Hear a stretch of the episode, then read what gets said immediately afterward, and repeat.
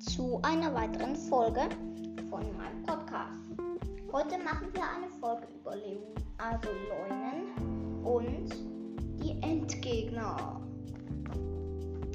Also, zuerst mal die Leunen. Übrigens, wundert euch nicht, dass ich keinen Lebensraum sage, weil sie haben keine typischen Lebensräume. Sie sind überall. Also, der ganz normale Leune. Er hat 2000 Lebenspunkte. Seine Beute Hi äh, Leunenhorn, Leunenhuf und Leunenherz. Der blaue Leune. Er hat 3000 Lebenspunkte. Die Beute Leunenhorn, Leunenhuf und Leunenherz. Und der weiße Le Leune. Er hat 4000 Lebenspunkte.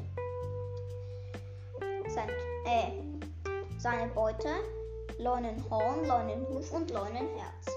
Und der Silberleune. Er hat 6000 Lebenspunkte. Seine Beute Leunenhorn, Leunenhuf, Leunenherz, Bernstein, Opal, Topaz, Rhodonit, Saphir und Diamant. Jetzt kommen wir zu den Endgegnern. Zuerst haben wir da mal Meister Koga. Sein Lebensraum versteckter Jäger. Er hat keine Beute.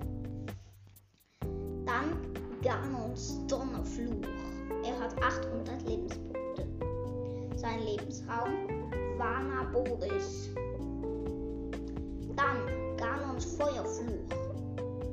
Hat auch 800 Lebenspunkte. Sein Lebensraum Varudania. Ganons Wasserfluch. Auch 800 Lebenspunkte.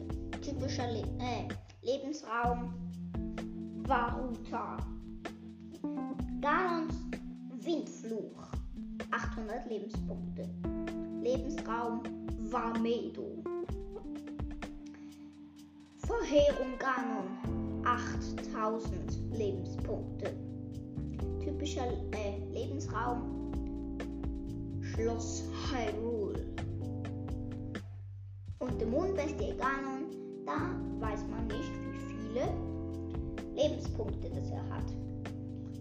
Sein Lebensraum Hyrule. Tschüss und bis zu meiner nächsten Folge.